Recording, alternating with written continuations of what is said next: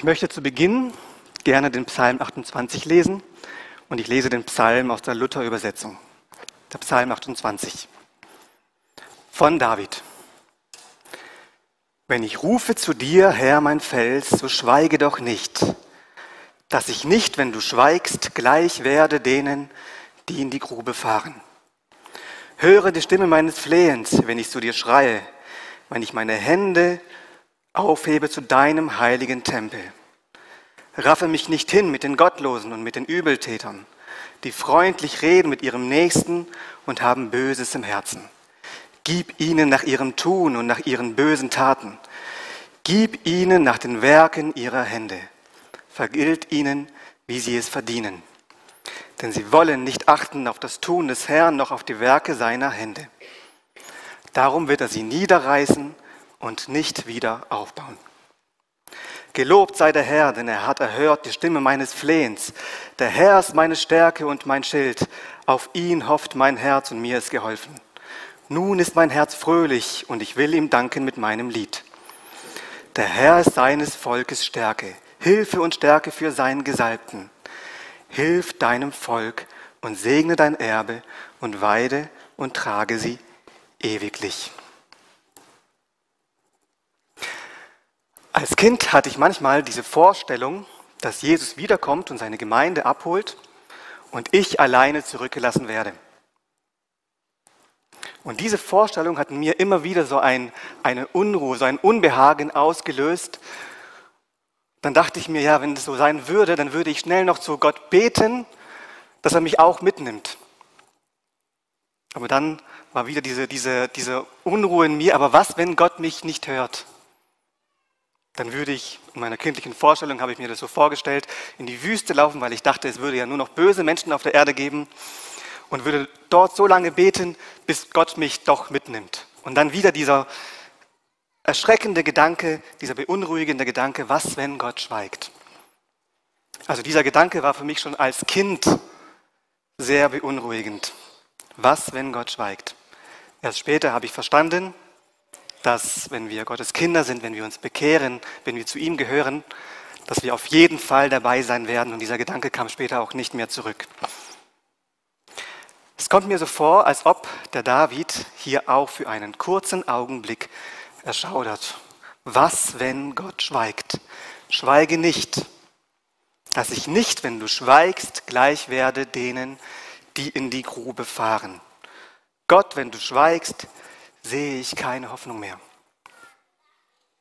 Gott, wenn du schweigst, habe ich dieselbe Hoffnungslosigkeit wie jemand aus dem Totenreich.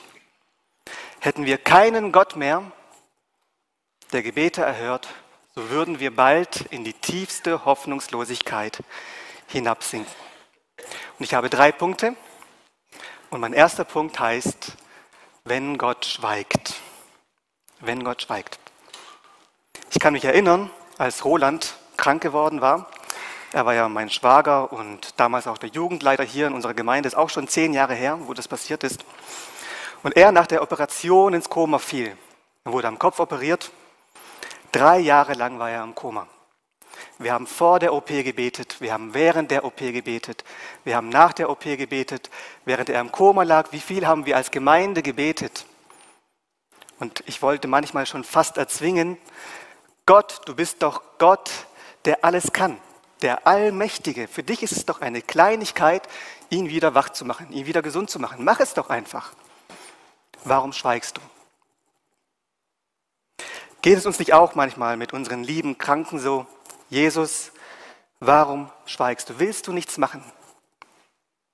Ich glaube, jeder von uns, wenn wir mal für ein paar Augenblicke die Augen schließen würden, würden wir würden Beispiele aus unserem Leben finden, wo wir zu Gott sagen, schweige doch nicht.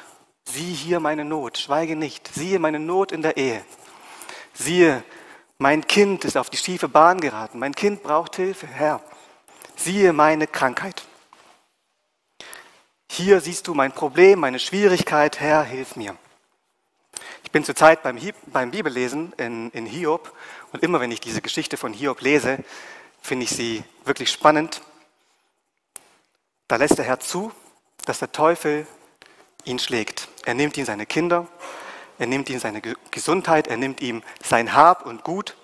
Und dann kommen seine Freunde und sie machen es zuerst richtig gut, als sie sieben Tage lang schweigend neben ihm sitzen, weil sie sehen, was für ein Schmerz Hiob hat. Und dann fangen sie an, das irgendwie zu erklären, kluge Worte zu finden und sie liegen total daneben. Und als dieses tiefe Leid über Hiob hereinbricht und er, er mit Gott hadert, weil er es einfach nicht versteht, da lesen wir diese ehrlichen Worte in Hiob 30 ab Vers 20. Ich schreie zu dir und du antwortest mir nicht. Ich stehe da, doch du achtest nicht auf mich. In meiner älteren Elberfelder Übersetzung habe ich gelesen, ich stehe da, doch du starrst mich an. In einen grausamen verwandelst du dich mir. So kann es uns manchmal gehen. Ein Kind Gottes kann es fast nicht ertragen, wenn Gott schweigt, wenn nichts passiert. Gott, bist du denn wirklich da? Schweige doch nicht. Ich habe einmal einen Vortrag von Ernst Vater gehört. Das war ein Vortrag aus der Jugendmissionskonferenz, auch schon lange her. Er ist auch mittlerweile schon beim Herrn. Und da erzählt er von einem Missionar namens George Halley. Er war ein Arzt in den USA und 35 Jahre lang Missionar in Liberia. Und er ging in eine völlig abgelegene Dschungelgegend mit seiner Frau, die schwanger war. Allein um an diesen abgelegenen Ort zu gelangen, mussten sie 17 Tage lang zu Fuß laufen. Und dort baut er dann eine Klinik auf, um den Menschen dort zu helfen und fängt an zu evangelisieren. Sein, sein Sohn, sein Kind kam dort zur Welt. Fünf Jahre kam kein einziger Mensch, um das Evangelium zu hören. Und dann starb dieser fünfjährige Sohn. Der Missionar George Halley, der musste selbst den Sarg zusammenzimmern, das Grab ausgraben. Er hat den Buben in den Sarg gelegt, hat den Sarg zugenagelt und dann hat er ihn hinübergetragen ins Grab und hat Erde draufgeschaufelt. Und als er gerade dabei war, diese Erde draufzuschaufeln, da überwältigt ihn die Trauer. Gott, warum? Warum schweigst du, schweigst du schon so lange? Er grub sein Gesicht in die Erde und schluchzte. Manchmal führt Gott seine Kinder wirklich durch schwere Wege. Und doch, Gottes Gedanken sind höher als unsere Gedanken. Ein Afrikaner hat von weitem zugeschaut, er kommt näher, zieht den Kopf dieses Missionars hoch und schaut ihm lange ins Gesicht. Und dann rannte er zu, dem, zum, zu seinem Dorf und schrie, weißer Mann weint wie einer von uns. Und dann kamen die Leute langsam und der Gottesdienst, der wurde voll und die Leute wollten das Evangelium hören. Der Missionar, der blieb noch lange in Liberia und hat noch viel evangelisiert, hat auch die höchsten Würden des Staates bekommen, aber er hat nie verstanden, warum sein Sohn sterben musste. Wenn du vielleicht gerade in so einer Situation bist, dass du dich verlassen vorkommst, dann hat Gott heute ein Versprechen für dich in Hebräer 13, Vers 5, da steht, und das ist ein Zitat, was oft in der Bibel vorkommt, ich will dich nicht aufgeben und dich nicht verlassen ich will dich nicht aufgeben und dich nicht verlassen. Vielleicht sieht es manchmal so aus, als würde Gott für eine Weile schweigen, und doch hören die Augen des Herrn niemals auf, auf seine Kinder zu achten. Und das ist das, was wir so schwer fassen können. Wir haben einen so großen Gott, der hat unbegrenzte Macht, er steht über allem. Und dieser Gott sagt, er kennt alle Sterne beim Namen und er hat alle Sterne in den Himmel gesetzt. Und dieser Gott schaut mich an, mich in meiner Einfachheit und meiner Not, und er sagt, ich habe dich in meine Handflächen gezeichnet. Jesaja 49. Liebe Gemeinde, Gott, Gott schweigt eigentlich nie. Gott schweigt nicht. Aber er sagt zu dir, vertraue mir, hab noch etwas Geduld. David sagt in einem späteren Psalm, in Psalm 37, ich bin jung gewesen und ich bin alt geworden, doch habe ich nie den, der Gott vertraut, verlassen gesehen. Und das ist eine Erfahrung, die David gemacht hat und die wir auch als seine Kinder immer wieder machen, besonders wenn wir in Not sind. Gott verlässt uns nicht. Wir können uns an Jesus klammern. Jemand sagte mal, ich habe ein Problem. Ich habe hier ein großes Problem und ich weiß gar nicht, wie ich hier rauskommen soll. Aber ich habe gebetet und jetzt bin ich gespannt, was Gott macht, wie Jesus mir hilft. Wir wissen, wie es bei Hiob weiterging. Er war nicht verlassen. Gott hatte die ganze Zeit seine Augen über ihn. Und am Ende wurde es gut mit Hiob. Wie Gott im Sturm. Wir lesen, dass Gott im Sturm zu Hiob geredet hat und mit seinem Licht hineingescheint hat und alles wiederhergestellt hat bei Hiob und es wieder gut gemacht hat mit Hiob. Und wisst ihr, auch Roland hat vor seiner OP in der Jugendstunde gesagt, und da war ich auch mit dabei bei dieser Jugendstunde, dass er keine Angst hat vor dieser Operation, denn er weiß, zu wem er gehört. Und wenn Gott will, wird er bei dem sein, an den er sein Leben lang geglaubt hat. Und deswegen bin ich ruhig, hat er gesagt. Und tatsächlich hat Gott ihn heimgeholt. Und diese tiefe Zuversicht haben nur diejenigen, die diesen Fels kennen. Der Herr ist ein starker Fels, an den man sich klammern kann. Und das gibt Sicherheit auch in den größten Nöten und Stürmen unseres Lebens. Ist euch aufgefallen, wie David betet? David sagt, wenn ich rufe zu dir, Herr, mein Fels, ich fand den Kontrast sehr interessant, das habe ich in den Kommentaren von Spurgeon gelesen. Gott wird einmal richten und es wird einmal der Weltende kommen. Dann werden die Gottlosen auch zu den Felsen schreien, fallt auf uns, weil sie Angst haben vor Gott, fallt auf uns. Doch da finden sie keine Hilfe. Nur unser Fels hört unser Schreien. Es ist ja so, wenn man eine Predigt vorbereitet und man den Text bekommt, bei mir war es jetzt der Psalm 28. Und man diesen Text in Gedanken mitträgt, dann sieht man plötzlich hier und da Bezüge, man hört eine Predigt und denkt sich, oh, das passt zu meinem Text oder man liest in der Bibel. Und so war es auch, als ich gerade in Hiob 19 war, vor dieser berühmten Stelle, wo Hiob sagt, ich weiß, dass mein Erlöser lebt, weil der Hiob hat ja immer diese tiefe Zuversicht gehabt, Gott ist da. Und kurz vorher lesen wir im Vers 11 die Worte, da sagt Hiob über Gott, und sein Zorn ließ er gegen mich entbrennen und achtet mich seinen Feinden gleich. Also er sagt, du hast mich den Übeltätern gleich gemacht. Und David betet hier auch, mach mich nicht den Übeltätern gleich, also denen, die in die Grube fahren. Und wie erinnert uns das an Jesus? Wie hat Gott Jesus den Übeltätern gleich gemacht? Am Kreuz war Jesus sogar der übelste aller Übeltäter, weil er hier die übelsten aller Sünden getragen hat. Die tiefsten Abgründe unseres Herzens, das, was keiner sieht und was keiner weiß. Am Kreuz war Jesus der Allerverachtetste.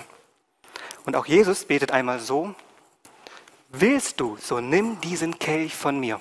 Könnte fast sagen, mach mich nicht den Übeltätern gleich. Doch nicht mein, sondern dein Wille geschehe. Und wir lesen, dass Jesus in Todesangst geriet und er heftig betete. Aber Gott schweigt und nimmt diesen schweren Kelch nicht von ihm. Er tröstet Jesus, ja, wir lesen, dass ein Engel kam, um ihn zu trösten, aber in Bezug auf den Kelch schweigt Gott. Und, weißt du warum? Weil er dich liebt. Also wirklich dich, tatsächlich dich persönlich liebt und nicht einfach nur eine anonyme Masse von Menschen, das muss ich mir auch immer wieder sagen, wirklich dich beim Namen, mich beim Namen. weil er es aus einem, weil, er, weil Gott es aus irgendeinem Grund für gut befand, dass ich durch dieses Opfer frei werde von meiner eigenen Schuld und mal bei ihm sein kann. Der allmächtige Gott hat dies getan und wir wagen es, Jesus den Rücken zu kehren, dann wehe uns. Nein, es sieht nur so aus, als ob Jesus manchmal bei seinen Kindern schweigt, aber seine Kinder haben immer, immer, immer diesen einen Fels, an den sie sich klammern können der Halt gibt. Im Psalm 139, da steht ja, dass Gott uns schon im Mutterleib gebildet hat. Und noch mehr, wir lesen in Epheser 1, Vers 4, dass Gott uns sogar noch vor Grundlegung der Welt vor Augen hatte. Er hatte uns erwählt vor Grundlegung der Welt. Also dürfen wir auch getrost sein, er wird uns auch im Alter nicht vergessen. Und wenn es auch manchmal Geduld braucht, Gott gibt einen Frieden ins Herz, was Abertausende erlebt haben, die durch schwere Not gegangen sind. Auch David sagt noch im selben Psalm, mein Herz ist ruhig, mir ist geholfen. Das war der erste Punkt, wenn Gott schweigt. Wir kommen zu unserem zweiten Punkt, wenn Gott nichts mehr zu sagen hat. Also zweitens, wenn Gott nichts mehr zu sagen hat. Wie geht unser Psalm weiter? Ich lese ab Vers 3. Raffe mich nicht hin mit den Gottlosen und mit den Übeltätern, die freundlich reden mit ihrem Nächsten und haben Böses im Herzen. Gib ihnen nach ihrem Tun und nach ihren bösen Taten. Gib ihnen nach den Werken ihrer Hände. Vergilt ihnen, wie sie es verdienen, denn sie wollen nicht achten auf das Tun des Herrn, noch auf die Werke seiner Hände. Darum wird er sie niederreißen und nicht wieder aufbauen. Bevor wir zu diesem Thema kommen, äh, wollte ich nur mal ganz kurz was anmerken. Immer wenn wir so einen Text lesen von, von David in den Psalmen vor allem, dann kommt bei uns immer dieser Gedanke, ist es denn okay, was David hier redet, was David hier betet? Wünscht er seinen Feinden Böses, so eine Art Rache? Sind wir nicht vielmehr nach dem neuen Bund zur Liebe berufen? Als Jesus einmal auf dem Weg war nach Jerusalem, da wollten sie in einem Dorf der Samaritaner übernachten und ähm, da lesen wir in der Bibel ab Vers, äh, in Lukas 9 ab Vers 53, aber weil er auf dem Weg nach Jerusalem war, wollte man ihn nicht aufnehmen, äh, nicht aufnehmen. Als seine Jünger Jakobus und Johannes das hörten, sagten sie, Herr, sollen wir befehlen, dass Feuer vom Himmel fällt und sie vernichtet? Da wandte sich Jesus zu ihnen um und wies sie streng zurecht. Und sie übernachteten dann in einem anderen Dorf. So einfach war die Lösung. Aber das ist nicht der Gedanke von David, dass er hier Rache für seine Feinde möchte, sondern er sieht die Sünde als das, was sie wirklich ist. Böse in den Augen des Herrn. Eine Trennung zwischen Mensch und Gott. Eine Re Rebellion gegen Gott. Und David nennt hier die Sünde der Heuchelei beim Namen. Die freundlich reden mit ihrem Nächsten und haben Böses im Herzen. Wie scharf hat Jesus die Heuchelei der Juden und Pharisäer verurteilt. Dabei hat wahrscheinlich jeder gedacht, das wären die gläubigsten aller Juden. Die besten Christen würden wir heute vielleicht sagen. Und Jesus sagt über sie, wehe euch Schriftgelehrten und Pharisäer, Heuchler, denn ihr gleicht übertünchten Gräbern, die von außen zwar schön scheinen, inwendig aber voll von toten Gebeinen und aller Unreinheit sind. Und David geht hier im Vers 5 noch weiter. Er sagt, dass sie es eigentlich gar nicht wollen. Sie wollen nicht auf das Tun des Herrn achten, noch auf die Werke seiner Hände. Eigentlich spricht alles von einem Schöpfer. Aber die Menschen, die wollen es nicht sehen. Sie wollen es nicht hören. Römer 1 sagt sogar, dass sie keine Entschuldigung haben, weil sie Gott in der Schöpfung hätten sehen können. Während David betet, schweige nicht, würden die meisten Menschen wahrscheinlich sagen, Gott, schweige. Wir wollen dich nicht hören. So wie schon die Pharisäer Jesus nicht hören wollten, obwohl sie aus den Propheten genau wissen mussten, dass Jesus der Messias ist, durch die vorausgesagten messianischen Wunder.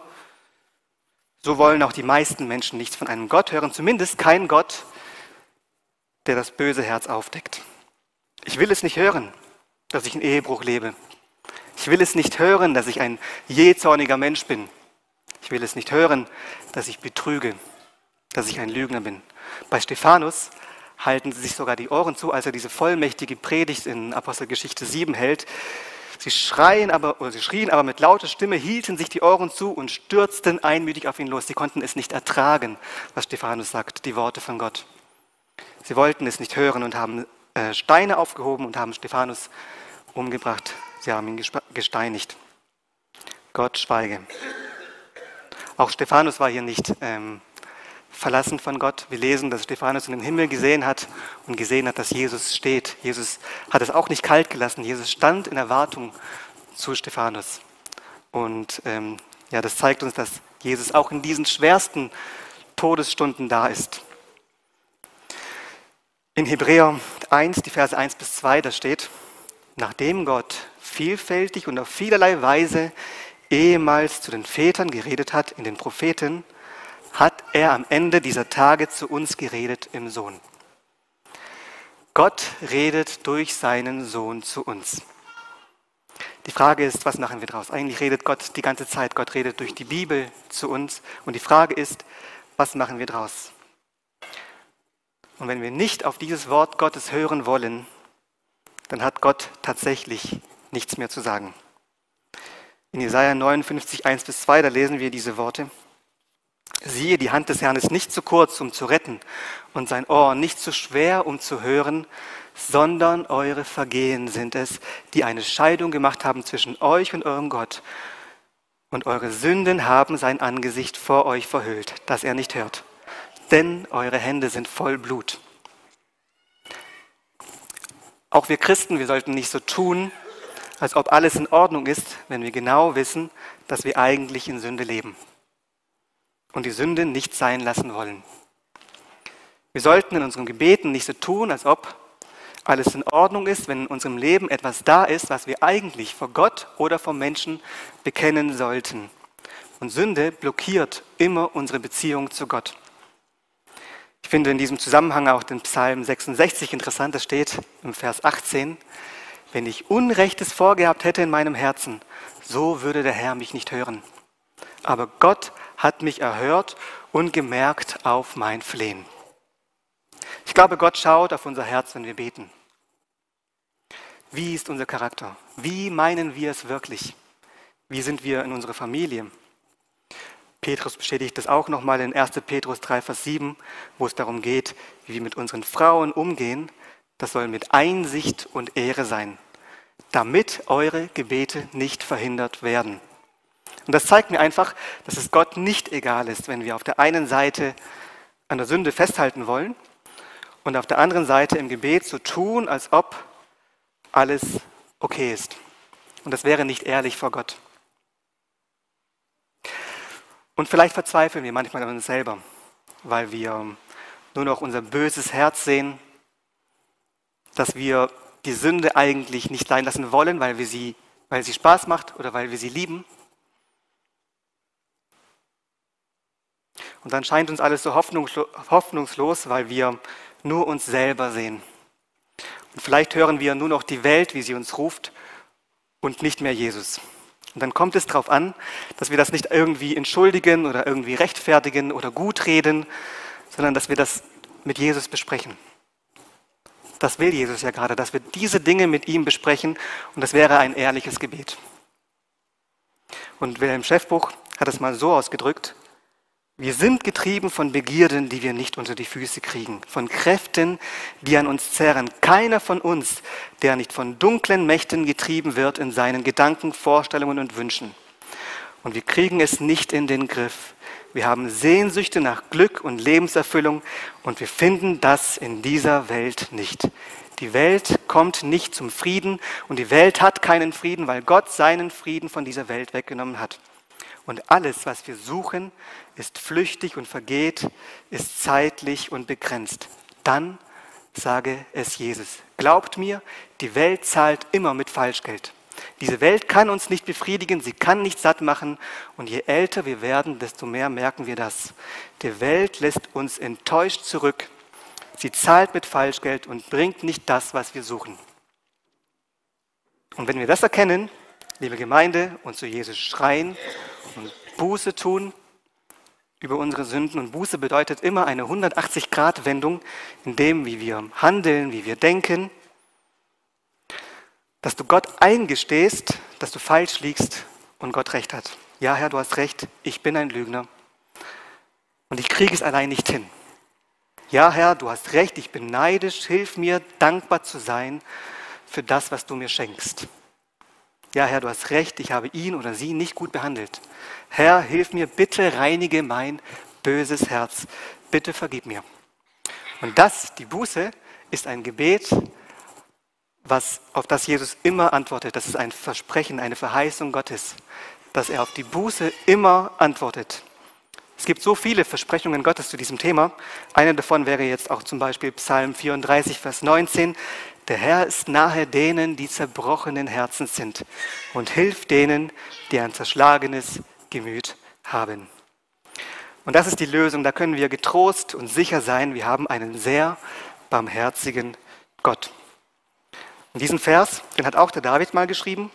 Und wisst ihr, David hatte auch mal diesen Moment, als Gott ihm sein böses Herz aufgedeckt hat, wo David an sich verzweifeln könnte, ich bin verloren, ich, habe, ich kann vor Gott nicht bestehen. Er erkannte, dass er voller Schuld war. Und er bekannte, aber er bekannte Gott seine Sünden und erlebt genau das, der Herr ist nahe. Und ihm wurde geholfen, mir ist geholfen. Und andersrum muss man auch sagen, wenn man diesen Satz umdrehen würde, also der Herr ist nahe, der Herr bleibt ferne von denen, die sicher sind, die mit sich zufrieden sind, die selbstgerecht sind, die hochmütig sind. Und hier hat Gott dann nichts mehr zu sagen. Das ist mein zweiter Punkt. Und jetzt kommen wir zu unserem dritten Punkt. Wenn er erscheint, ist alles gut. Wenn er erscheint, ist alles gut. Denn jetzt wird es sehr interessant. Obwohl die Situation Davids immer noch dieselbe ist. Also wir sind noch im selben Psalm, im selben Gebet Davids. Da ist keine Pause dazwischen, wo etwas passiert sein könnte. Gerade vor fünf Sekunden hat David Gott noch angefleht, schweige nicht, Herr, hilf mir. Und obwohl die Situation immer noch dieselbe ist, sehen wir, dass sich die Stimmung Davids komplett gedreht hat. Gelobt sei der Herr, denn er hat erhört die Stimme meines Flehens. Der Herr ist meine, Stir meine Stärke und mein Schild. Auf ihn traut mein Herz und mir ist geholfen. Nun ist mein Herz fröhlich und ich will ihm danken mit meinem Lied. Der Herr ist seines Volkes Stärke, Hilfe und Stärke für seinen Gesalbten. Hilf deinem Volk und segne dein Erbe und weide und trage sie ewiglich. David erlebt etwas sehr Seltsames, was man eigentlich kaum erklären kann, was man nur erleben kann. Manchmal hört man das von Zeugnissen oder von Erlebnisberichten von Menschen, die in tiefe Not geraten waren und die dann sagen, und dann war Jesus da. Und dann kam Jesus. Dann trat er in meine Zelle von jemandem, der unschuldig im Gefängnis war, wegen seines Glaubens zum Beispiel. Man erlebt dann eine unfassbare Geborgenheit ein tiefes Wissen und Vertrauen. Als Maria verzweifelt weinte, weil Jesus nicht mehr im Grab lag, und sie dachten, er wurde weggebracht, und der auferstandene Jesus ihr dann begegnet und sagt, Frau, was weinst du? Wen suchst du? Und sie erkannte Jesus nicht sofort und sie sagt zu ihm, weißt du, wo sie ihn hingebracht haben? Und Jesus spricht zu ihr, Maria. Und sie schaut in das Gesicht Jesu und sie weiß, jetzt ist alles gut. Es ist noch dieselbe Situation, aber jetzt ist alles gut. Jesus ist da. In Jesaja 43, Vers 1 steht: Fürchte dich nicht, denn ich habe dich erlöst. Ich habe dich bei deinem Namen gerufen. Du bist mein. Und deswegen dürfen wir getrost sein. Er fragt vielleicht auch dich: Was weinst du? Wen suchst du? Und Jesus sieht dich an. Und so bekommt auch David diesen Frieden ins Herz, weil er weiß, jetzt ist Gott da, jetzt ist Jesus da und jetzt ist alles gut und er sieht mich an. Und deshalb sagt er, nun ist mein Herz fröhlich. Das ist besser als ein Lottogewinn. Wenn du Jesus hast, hast du mehr, was ein Milliardär in seinem Leben je besitzen kann. Es ist tatsächlich diese eine Perle, wo es sich lohnt, alles zu verkaufen, um das eine zu erhalten. Das ist ein Gleichnis von Jesus. Stellt euch mal vor, ihr könntet euch alles leisten. Ihr lebt auf einer Paradiesinsel, habt einen Fuhrpark von Luxusautos, Bedienstete, Wellness ohne Ende. Würden wir ernsthaft tauschen und wieder ein Herz haben, das suchend ist, das ruhelos ist? Ich würde nicht tauschen wollen. So wie Salomo sagt, es macht alles nur dann Sinn und ist erst dann gut, wenn wir es in Dankbarkeit zu Gott, wenn wir es in Dankbarkeit zu Jesus haben. Wenn ich nur dich habe, so frage ich nicht nach Himmel und Erde, sagt ein Psalmist mal. Und deswegen sagt David, er war getrost, weil Gott ihn getröstet hat, sagte unseren Wochenvers, der Herr ist meine Stärke und mein Schild, auf ihn traut mein Herz und mir ist geholfen. Nun ist mein Herz fröhlich und ich will ihm danken mit meinem Lied. Amen. Ich würde gerne noch beten mit uns zusammen und ihr dürft gerne dazu aufstehen. Jesus, vielen Dank, dass du unser großer Gott bist, auf den wir uns felsenfest verlassen dürfen. Danke, dass du unser Fels bist und dass wir uns an, dir, an dich klammern dürfen. Vielen Dank dafür, dass du uns niemals alleine lässt, uns als deine Kinder. Und danke, dass deine Augen immer über uns wachen. Und danke, dass wir das einfach getrost annehmen dürfen, dass du da bist. Amen.